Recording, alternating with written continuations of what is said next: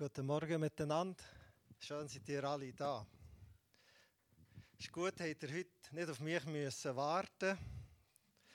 Das hat sicher einige, bei einigen weniger Stress ausgelöst. Warten ist ein Wort, das wir eigentlich gar nicht so gerne hören. Speziell in der heutigen Zeit ist ja Warten nicht angesagt. Also warten bedeutet, ich kann eigentlich das, was ich wette, nicht sofort zufriedenstellen. Warten bedeutet, etwas, was ich jetzt wette, kommt erst in der Zukunft. Und äh, wir werden heute so dahin trimmt, dass wir alles sofort überkommen. Also der Garagier tut am Morgen bestellen, am Nachmittag muss da sein. Oder ich bestelle es im Internet und dann kann ich wählen zwischen Express oder Normal und weil ich sofort wette. Und sie wissen, dass ich sofort will.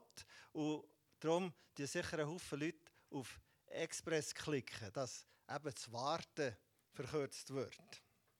Auch unsere Bewegung, ich habe da ein bisschen unsere Bewegungsgeschichte geguckt. Der Vorgänger von unserem Online hat geheißen, ich komme bald. Da erinnern sich vielleicht die Ältesten von euch noch. Das ist ja so ein, ein Heftchen. Ich weiß nicht, ob es ein Heftchen war oder einfach so ein Abrisszettel oder ich weiß auch nicht was. Auf jeden Fall, ich komme bald. Und in diesem Satz steht eigentlich Warten drin, oder? Ich komme bald. Oder? Und scheinbar habe der Robert Willenegger den Obernamen auch gehabt, ich komme bald, weil er eben viel zu spät kam. Scheinbar sei das vor allem äh, äh, Dänemark, wo man dann zumal noch Kontakt hatte mit den Leuten in Dänemark, sei das so ein bisschen bei oben an der Obernahme gewesen, weil er viel zu spät ankam da oben. Das habe ich mir sagen Warten auf etwas, das noch nicht ist. Das ist speziell für unsere Gemeinde, sage ich jetzt einmal, oder für eine Gemeinde wie Bewegung Plus repräsentiert, schwieriger als vielleicht für eine Gemeinde, wo gewisse Sachen, die uns wichtig sind, weniger betonen. Also wir, haben, wir glauben ja, wie es unser Motto sagt, dass da Himmel auf Erde kommt. Also wir glauben, Gott greift ein. Wir glauben, Gott greift heute hier ein, in deinem Leben. Und wir glauben, dass Heilung möglich ist. Wir glauben, dass andere so ähm, himmlische Sachen heute schon hier mindestens zeichenhaft möglich sind. Dass das kann Also, wir haben mehr, wenn vielleicht eine, eine Gemeinde, die da eine klare Linie zieht und sagt, nein, das war einmal und wird wieder sein. Wie wir sagen, oh, das kann auch heute passieren, dann kann das bei uns mehr Stress auslösen, als wie du die Überzeugung nicht hättest. Also, wenn ich glaube, ja, mein Fuß wird gesund. Gott kann das machen, heute, hier. Und jetzt passiert es nicht. Dann hast du einen Stress in deinem Leben. Du hast den Glauben und du hast die Wirklichkeit vor dir. Also, du musst damit klarkommen, dass du etwas glaubst, was hier materiell im Moment nicht passiert. Und äh, das ist ein relativ eigentlich noch ein schwieriges Thema. Emotional ist das manchmal gar nicht so einfach auszuhalten. Wieso passiert das, was ich glaube, nicht? Ja, ich habe eben Samuel am Freitag gesagt, ich bin ein bisschen überfordert eigentlich mit dem Thema, weil ich bin wirklich nicht Stunde, Stunde in die Bibel schauen, aber dort mal die Bibel aufschlagen und das Thema Warten kommt einfach fast auf jeder Seite vor. Also ist das fast ein Megatrend von der Bibel, ist Warten. Gewisse Verheißungen haben bei Adam und Eva angefangen. Und wisst ihr, wie lange das man manchmal hat müssen warten bis auch nur ein paar von diesen Sachen sind in Erfüllung gegangen. Wir sehen in der Bibel so manches Beispiel, so mancher Satz, wo das Wort Warten drin hat. warten auf etwas, was noch nicht ist. Oder hoffen auf etwas, was noch nicht ist. Oder sich sehnen auf etwas, was noch nicht ist. Hoffen, sehnen, plangen, als eigentliche Ersatzwörter für warten. Weil wenn es weh, müsst ihr nicht hoffen, wenn es weh, müsst ihr nicht planen. Wenn es weh, jetzt, heute hier, müsst ihr uns auch nicht sehnen. Es weh ja. Die Leute warten auf Gott in der Bibel. Sie warten darauf, dass er eingreift. Sie warten zum Beispiel auf seine Güte, sagt ein Psalmist. Gott, wir warten deiner Güte in deinem Tempel. Oder der andere Psalm sagt, wie lange soll dein Knecht warten? Wann willst du Gericht halten? Also der Psalmist wartet, dass endlich Gerechtigkeit kommt. Oder in Jesaja steht, darum wartet Jahwe darauf, euch zu begnadigen, und darum wird er sich und darum wird er sich erheben, sich eurer zu erbarmen, denn Jahwe ist ein Gott des Rechts, heil allen, die auf ihn warten. Also, warten ist auch unsere Gottesbeziehung, das tägliche Brot sozusagen. Im Neuen Testament, vielleicht eines der bekanntesten Wartegeschichten, ist die von den gescheiten und törichten Jungfrauen. Oder sie ja sollen warten, bis der König, der Bräutigam kommt. Und die einen haben dann im Warten zu wenig Vorsorge getroffen und ihr kennt die Geschichte. Also warten im Neuen Testament auch sehr präsent. Die Jünger im Garten Gethsemane sollen warten und wachen, bis Jesus zurückkommt von seinem Gebet. Also nicht einmal so lang und schon ist es schwierig geworden. Oder der Simon hat im Tempel auf Jesus gewartet. Er hat sein Leben lang gewartet, eigentlich nur auf das. Nur darauf, dass er mal Jesus könnte kennen und sehen. Und ihm ist die, das Verlangen, die Sehnsucht erfüllt worden. Eines der schönsten Warten hat auch der Johannes der Täufer eine Frage gestellt, die ich finde, die ist so unwahrscheinlich schön. Er hat nämlich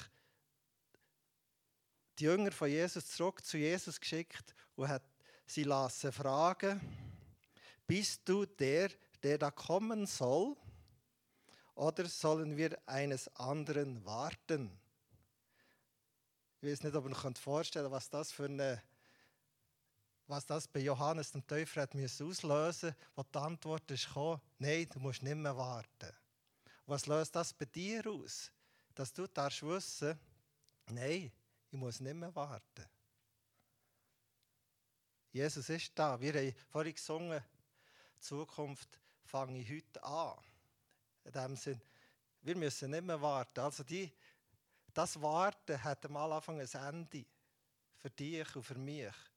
Weil wir müssen nicht mehr auf Jesus warten. In dem Sinn, er ist da für dich. Ja, mehr noch, er lebt in dir. Er ist in dir lebendig. Er ist ja ein lebendiges Wort in dir, in deinem Herz, in deinem Gemüt, in deinem ganzen Wesen.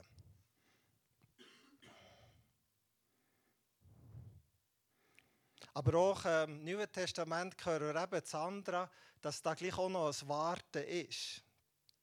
Zum Beispiel ähm, Römerbrief sagt der Paulus, also ich auf Bernisch sagen, wir haben den Geist Gottes, aber gleichzeitig warten wir gleich noch auf der Lösung von unserem Lieb, sagt unser Paulus. Und das zeigt wieder das, das, was ich vorher sagen wollte, wir leben in einem Spannungsfeld als Christen. Das, wir leben der Spannung in, es ist erfüllt, aber es ist auch noch nicht erfüllt. Es ist also, es ist da und gleichzeitig ist es auch noch in der Zukunft. Und das ist ein bisschen vielleicht das, was wir manchmal Mühe haben, auszuhalten. Hebräer 4 wird jetzt so ein bisschen das ein bisschen mehr noch darum haben. Doktor sozusagen. Das eben auch für mich schwierig, eigentlich ein schwieriges Thema ist. Der Schreiber vom Hebräerbrief braucht das Bild von der Ruhe, von der Sabbatruhe, von der ultimativen Ruhe, wo wir alle werden einmal bekommen. Ruhe, wenn das hat gelesen, es hat ein bisschen langweilig getönt. Ich habe gesehen, oh, da kann ich niemand wirklich dafür begeistern. Das tönt so wie, wie Altersheim, ein bisschen eingeknickt am, am Stuhl sitzen. Da ist es manchmal so ruhig, oder? Also, einfach. Aber, was bedeutet echt das? Dass wir eine ultimative Ruhe überkommen von Gott. Eine Verheißung von einer ultimativen Ruhe. Deshalb müssen wir alles daran setzen, dass keiner von uns das Ziel verfehlt, denn Gottes Zusage, uns seine Ruhe zu schenken, ist noch nicht erfüllt. Also hier sagt uns der Schreiber vom Hebräerbrief, loset, obwohl ihr gläubig seid, obwohl ihr der Geist Gottes habt, ist da noch etwas, was auf euch wartet. So fährt das Kapitel 4 an vom Hebräerbrief. Etwas wartet noch auf euch. Ihr habt hier ein Leben mit Jesus Christus. Ihr seid erfüllt vom Geist Gottes. Aber trotzdem wartet auf euch noch eine Ruhe, etwas, was hier noch nicht erfüllt ist. Er erklärt nachher, dass er eigentlich Gott die Ruhe Israel hätte schenken aber sie haben ihn abgelehnt, Gott abgelehnt. Darum haben er ihnen die Ruhe nicht schenken Und darum kommen wir ganz salopp gesagt, jetzt kommen wir zum Zug. Das bedeutet aber nicht, dass jüdische Menschen nicht zum Zug kommen. Das, aber das ist hier nicht das Thema. Aber durch das ist das Heil zu allen Nationen gekommen. Darum dürfen wir alle teilhaben an der Ruhe, die Gott uns verheißt. Und es ist nicht etwas Kleines. Das Kapitel erzählt uns, dass Gott echt frustriert war darüber, echt zornig war, ja, wild vor Zorn, dass sein Volk die Ruhe nicht hat angenommen und, und der Hebräerbrief sagt auch uns, nehmt das nicht zu leicht. Die Tatsache, dass ihr dürft die Ruhe haben, nehmt das nicht zu leicht. Es ist auch heute haben wir einen Gott, der in dem Sinne eifersüchtig über uns wacht, weil er uns wirklich liebt. Wir sind ihm eben nicht gleichgültig. Weil eben Israel hat Nein gesagt zu der Ruhe. Hat Gott eben schon durch David lassen sagen, ich würde einen neuen Tag schaffen, einen neuen Tag, wo ihr dürft zur Ruhe kommen. Und ähm, Hebräerbrief heisst der Tag heute. Und heute ist ja eigentlich ein Tag, wo jeder Tag ist. Heute. Wenn wir vor ihn kommen, dürfen wir zur Ruhe kommen. Heute ist der Tag, wo du, wenn du merkst, ich bin nicht in der Ruhe von Gott daheim. Wenn du merkst, alles streut sich in mir, ich möchte äh, alles ist auf dem Kopf. Heute ist ein Tag, wo du kannst Ruhe bekommen wo du kannst bei Jesus ganz neu anfangen oder frisch anfangen oder ihm sagen, lass, das und das und das und das und das klappt nicht in meinem Leben. Aber ich werde das Angebot von dir Ruhe annehmen. Aber die Sabbatruhe ist im Grunde genommen auch ein Bild von dem, was Jesus Christus am Kreuz auf Golgatha für uns hat gemacht. Er hat eigentlich die Unruhe, die wir alle verdient hätten, auf sich genommen. Die, ähm, den Stress vom Leben ohne Gott hat er auf sich genommen und hat gesagt, ich gebe dir die Ruhe.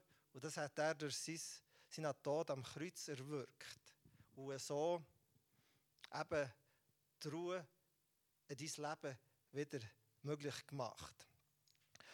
So, und so wie ähm, bei Jesus am Kreuz nachher als Zeichen, der Vorhang ist zerschrissen worden im Tempel, als Zeichen, dass jetzt der Zugang zu Gott offen ist. So ist auch hier in diesem Hebräerbrief, in diesem Kapitel heißt es nachher, dass wir dürfen freimütig, voll äh, Zuversicht zu Gott kommen, zu seinem Thron vor Gnade. Das steht im Vers 16 von dem Kapitel 4. Wir dürfen also jederzeit eben zur Ruhe kommen vor Gott. Gleichzeitig eben ist es ein Warten auf die völlige Erfüllung von der Ruhe. Wir leben eben noch in dieser Welt. Wir sind, wir sind ja nicht enthoben von dieser Welt. Wir, sind, wir leben noch hier. Wir arbeiten wie unsere Mitmenschen alle auch. Wir erleben Schmerz wie unsere Mitmenschen auch. Wir werden mal sterben wie unsere Mitmenschen auch. Wir werden Schwierigkeiten erleben, wie unsere Mitmenschen auch, trotz dem, was Jesus uns schenkt. Und ähm, wie wollen wir mit dem umgehen? Wie wollen wir denn als Menschen, die die Verheißung im Herz tragen, Zuversicht im Herz tragen, wie wollen wir nachher ein Leben als Christen konkret, wie wollen wir als Menschen, die mit dem Heiligen Geist erfüllt sind, die können sagen, ja, ich bin ein Kind von Gott. Wie wollen wir das ausleben? Wie wollen wir das ausleben? Wollen wir einfach so tun, als ob das uns nicht angeht? Wollen wir so tun, als ob die Welt quasi nur eine Fiktion ist? Weil wir ja von Jesus in eine andere Welt gerufen sind? Oder wollen wir akzeptieren, nein, Jesus hat uns in die Welt hingestellt. Für einen Grund, für eine, für eine Aufgabe. Wir sind nämlich ja seiner Botschafter an Christi Stadt, heisst es. Also wir sind seiner Botschafter. Ich glaube, das sagt uns ein bisschen, was unser Warten bedeutet heute. Wir warten nicht passiv. Wir warten nicht einfach versteckt in einem Kämmerli, sondern wir warten aktiv. Wir warten so, dass dein Leben trotzdem eben Gott reflektiert. Darum ist das Bild vom Botschafter ein gutes Bild. Der Botschafter ist ja jemand, der von einem anderen Land in das Land geschickt wird und da sein Land repräsentiert. Also wir dürfen ähm, so quasi den Himmel repräsentieren. Aber wir sind da noch nicht. Heute fliegen wir in ein paar Stunden in jedes Land auf der Welt. Hier ist es einfach so, der Flug ist uns verwehrt, einfach gerade so. Also wir repräsentieren ein Land, wo noch ähm, nicht erreichbar ist. Und wir dürfen aber bezeugen, mit allem, was wir erlebt haben, was wir merken in unserem Leben, wie Gott uns hilft, wie er uns gerade in der Schwachheit hilft. So können wir bezeugen, mal, da ist tatsächlich ein Himmelreich, das für mich hier auf die Welt ist gekommen und mich hat rausgelüftet, wo mir hat Frieden geschenkt, wo mir hat äh, Zuversicht geschenkt, wo mir hat Hoffnung geschenkt. So wird das Warten etwas Konkretes, etwas, wo deinen Mitmenschen auch Hoffnung geben kann. Und ich glaube, da ist eigentlich die ein Schlüssel auf eine Gemeinde, ob sie auch Menschen um sich herum helfen. Bist du parat, echt Zeugnis zu geben, was Gott an dir macht, ohne zu behaupten, du hast keine Probleme, du hast keine Frage, du hast keine Ängste und Zweifel. Kannst du zu deinem Nächsten gehen, wo der auch ist, und sagen, wie der dir sagt, weißt, das und das und das und das ist schlecht gegangen in meinem Leben. Kannst du zu ihm gehen und sagen, ja, mir geht es auch so, vielleicht nicht in dem gleichen Gebiet, aber wir ehrlich sind, haben wir alle die Gebiete in unserem Leben, wo wir total unsicher sind, wo wir so auf Gottes Hilfe angewiesen sind, wo wir den Überblick überhaupt nicht haben, wo, wo vielleicht unsere Emotionen zu wenig stark sind oder unser Verstand zu wenig stark ist, wo wir müssen sagen, ich bin auch hilflos.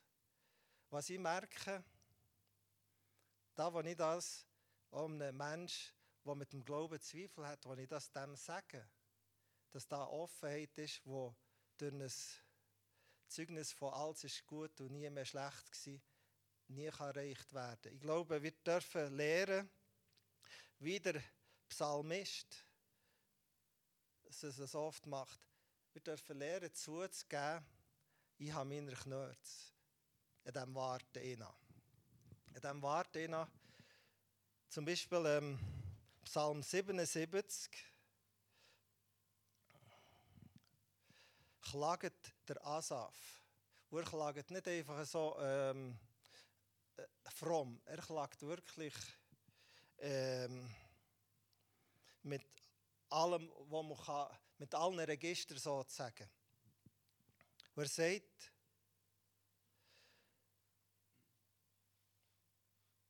wird denn der Herr ewiglich verstoßen und keine Gnade zeigen? Ist denn ganz und gar aus mit seiner Güte? Und hat er die Verheißung, hat denn und hat die Verheißung ein Ende? Hat Gott vergessen, gnädig zu sein und seine Barmherzigkeit vor Zorn verschlossen? Das sind Fragen, die wir uns eigentlich fast nie getrauen zu stellen an Gott. Gott sagen, du, hast mich eigentlich vergessen? Du Gott, geht es eigentlich noch, dass du nicht gnädig bist mit mir? Ihr lebt die so hart, ihr lebt die so ähm, unberechenbar. Darfst du das Gott sagen? Darfst du es ihm sagen? Oder ist da etwas in dir drin, das sagt, ja Gott, ich weiß schon, es ist anders, aber äh, weißt, ich fühle mich manchmal, aber ich weiß schon, es ist anders. Wir dürfen es Gott un, unreflektiert so sagen, weil wenn ich dir das sage und du es verleidest, dass ich dir das sage, ich glaube, dann verleidet es Gott auch. Weil ich habe das Gefühl, seine Schultern sind ein kleines bisschen breiter als meine.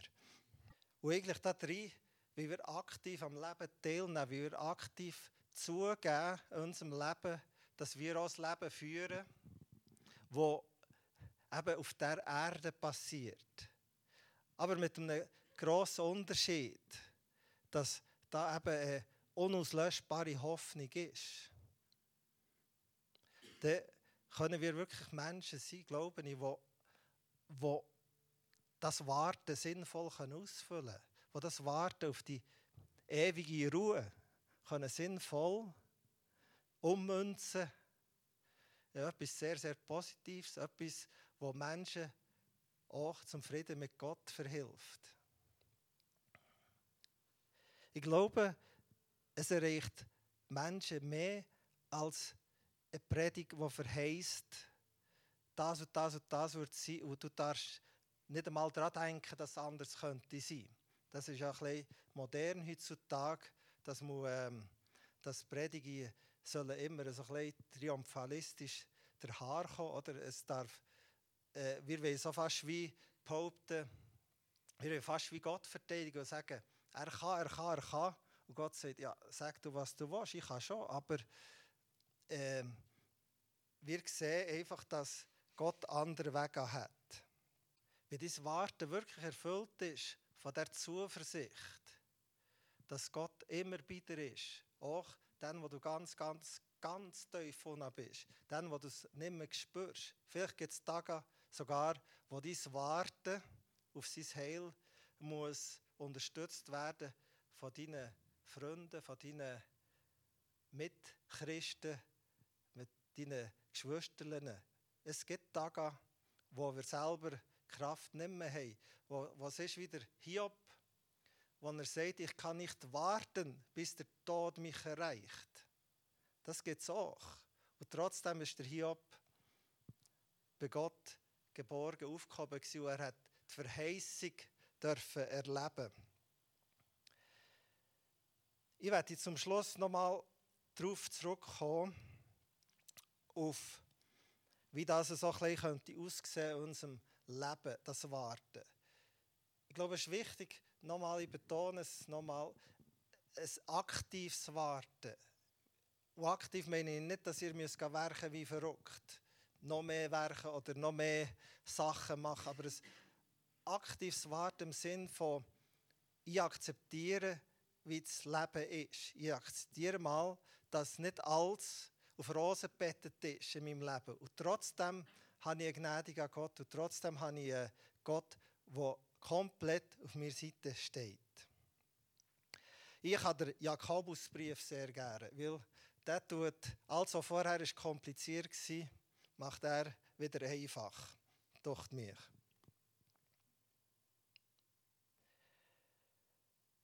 Was sagt er uns? Ich habe das erste Kapitel genommen und so ein paar Punkte geschrieben, wie er sich vorstellt, der Jakobus, wie unser Warten könnte aussehen.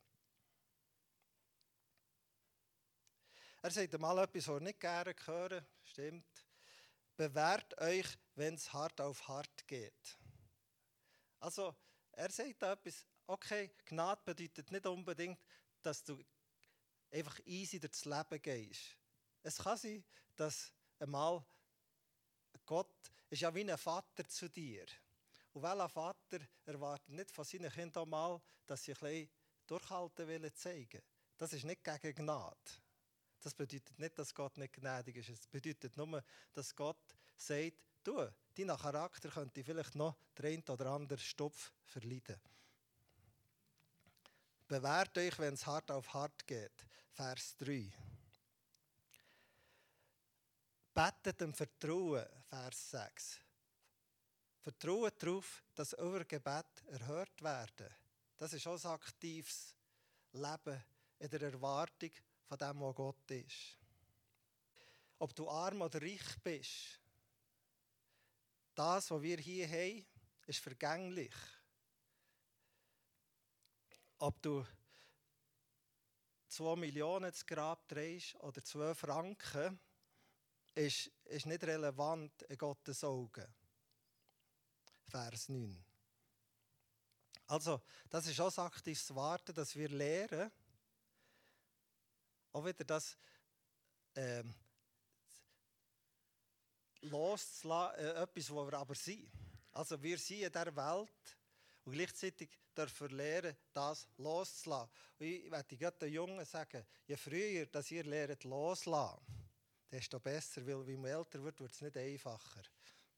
Dann sagt er etwas, wo wieder etwas an uns selber ist. Unser Selbstsüch unsere selbstsüchtigen Wünsche verführen uns. Also, der Jakobus sagt auch noch hier etwas Konkretes. Er sagt, wir sind Menschen, eben wie unser Nachbar auch, und wir werden auch verführt. In irgendeiner Art und Form. Und ich merke täglich, würde ich irgendwo verführt mit irgendetwas. Sei es, dass ich 20 Minuten, 20 Minuten zu lang lese, weil ich eigentlich etwas anderes hätte sollen machen Oder sei es etwas Gravierendes. Und dann etwas, tut die Botschaft nicht hören, nicht nur hören, aber handelt doch. Eine Botschaft, die nur gehört wird, könnte mir gerade so gut sein, sagt der Jakobus im Vers 22. Und am Schluss sagt er, ob echt, ob echt Glaube zeigt sich darin, dass er denen helft, die es wirklich nötig haben. Das ist unser echt Gottesdienst.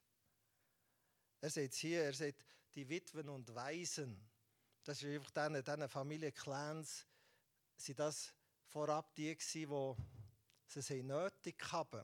Heute kannst du dich fragen, wer hat es in deiner Umgebung nötig, dass er deine stützende Hand, deine helfende Hand überkommt. Ich glaube, so können wir das Warten auf die ewige Ruhe umsetzen in etwas, wo in deinem Leben konkret Hand und Fuß haben. Es ist nicht etwas, wo dich, wo du musst können reden wie verrückt, wo du musst Angst haben, jetzt muss ich schon wieder im Konsum über Jesus reden.